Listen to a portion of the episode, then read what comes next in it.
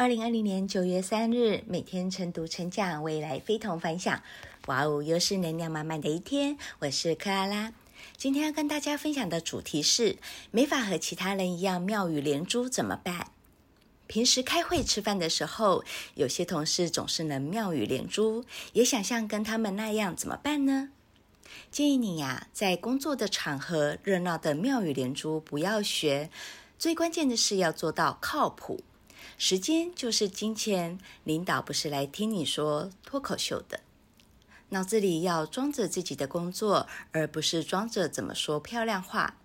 完成了就是完成了，失败了就是失败了。有些事情啊，不会因为你的妙语连珠而有任何的改变。如果连靠谱都做不到的话，还要学别人口吐莲花，那么就会让人家觉得反感。私下的场合呢，如果你不是张扬的人，也最好保持着陪伴者与倾听者的角色。如果觉得同事们说的很有意思，就大声说出来。哎呀，你说的太好了！做真实的自己才是你最厉害的武器。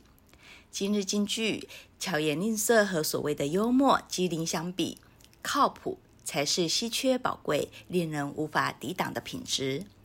我是克拉拉，很高兴与您分享。我们明天再会。